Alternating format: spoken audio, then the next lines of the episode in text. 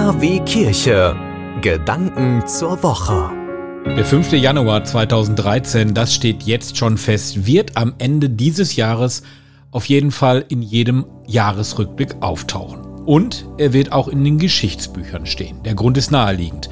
Heute um 9.30 Uhr beginnt das Requiem, also die Messe für einen Verstorbenen, auf dem Petersplatz. Papst Franziskus wird die Messe für den verstorbenen emeritierten Papst Benedikt XVI. halten. Ja, seit der Meldung von seinem Ableben am Silvestermorgen ist der Vatikan im Ausnahmezustand. Gute 60.000 Menschen sind an dem im Petersdom aufgebahrten Leichnam vorbeigezogen. Millionen Menschen auf der Welt haben in den sozialen Medien Benedikt im Netz gesehen.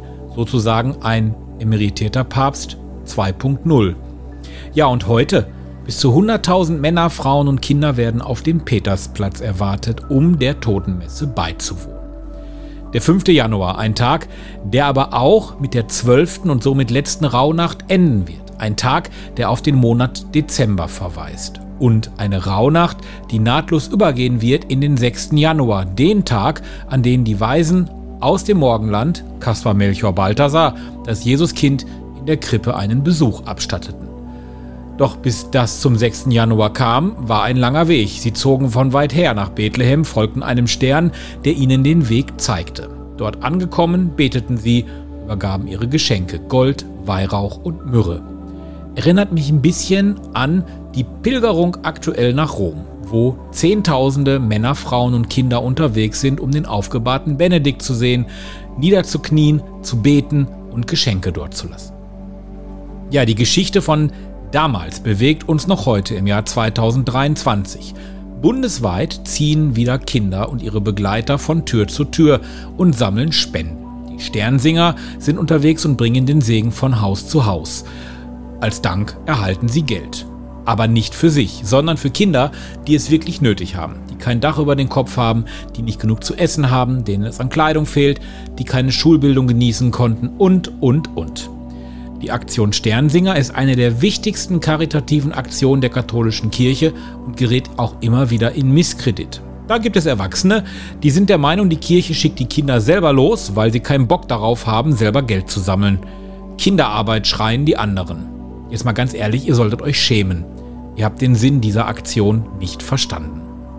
Kinder ziehen freiwillig los. Ich wiederhole freiwillig, um Gelder zu sammeln für Kinder, die es nötig haben.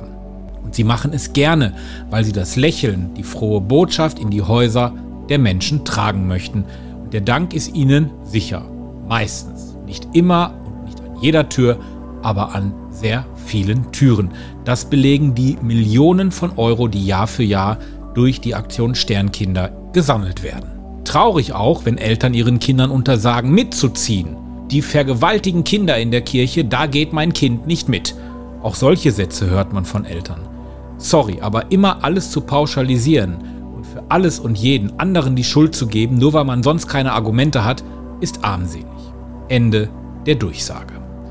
Kommen wir nochmal zurück zum 5. und zum 6. Januar. In Rom besuchen Zehntausende den verstorbenen Papst, Kinder besuchen Hunderttausende Erwachsene zum Spendensammeln, die heiligen drei Könige besuchten ein Kind, das Jesuskind und die Eltern. Alle drei Ereignisse haben einen gemeinsamen Nenner. Jesus. Jesus ist die aramäische Kurzform von Jeshu. Dieser setzt sich aus der Kurzform Jeho, das ist der Gottesname Jahwe, und einer Form des hebräischen Verbs Yasha zusammen. Demgemäß deutet zum Beispiel Matthäus in 1.21 den Namen Jesus als Aussage. Gott ist die Rettung oder der Herr hilft.